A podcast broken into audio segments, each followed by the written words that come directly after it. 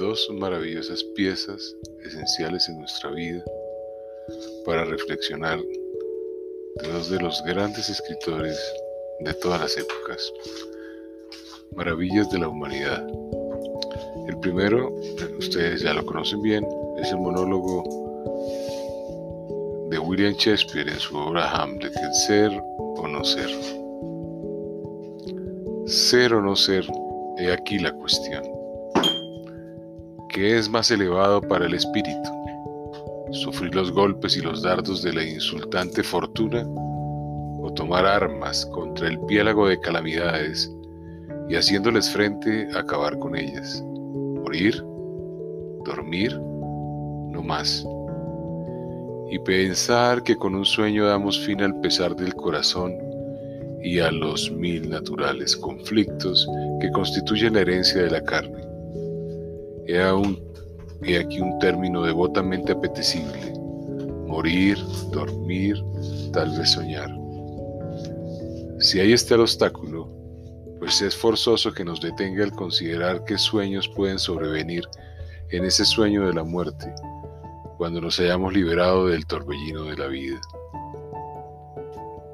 Esta es la reflexión que da tan larga vida al infortunio pues ¿quién soportaría los ultrajes y desdenes del mundo, los agravios del opresor, las afrentas del soberbio, los tormentos del amor desairado, la tardanza de la ley, las insolencias del poder y los desdenes que el paciente mérito recibe del hombre indigno, cuando uno mismo podría procurar su reposo con un simple estilete?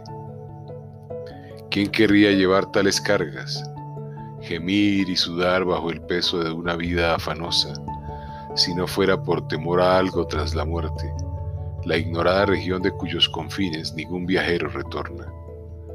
Temor que desconcierta nuestra voluntad y nos hace soportar los males que nos afligen, antes de lanzarnos a otros que desconocemos.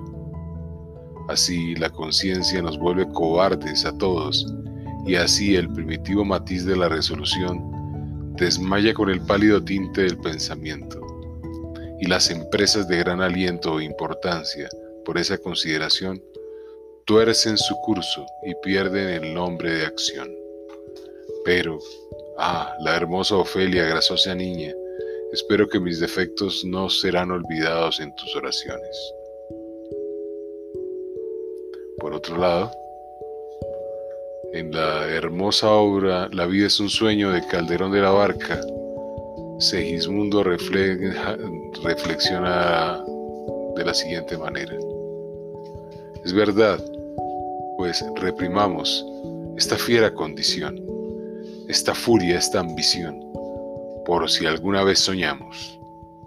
Y si haremos, pues estamos en un mundo tan singular que el vivir solo es soñar y la experiencia me enseña que el hombre que vive sueña lo que es hasta despertar.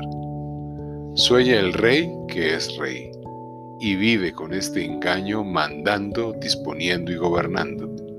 Y este aplauso que recibe prestado en el viento escribe y en cenizas le convierte la muerte, desdicha fuerte que hay quien intente reinar viendo que ha de despertar en el sueño de la muerte. Sueña el rico en su riqueza que más cuidado le ofrece. Sueña el pobre que padece su miseria y su pobreza. Sueña el que a medrar empieza. Sueña el que afana y pretende. Sueña el que agravia y ofende. Y en este mundo, en conclusión, todos sueñan lo que son, aunque ninguno lo entiende. Yo sueño que estoy aquí, de estas prisiones cargado, y soñé que en otro estado más lisonjero me vi. ¿Qué es la vida? Un frenesí. ¿Qué es la vida? Una ficción, una sombra, una ilusión.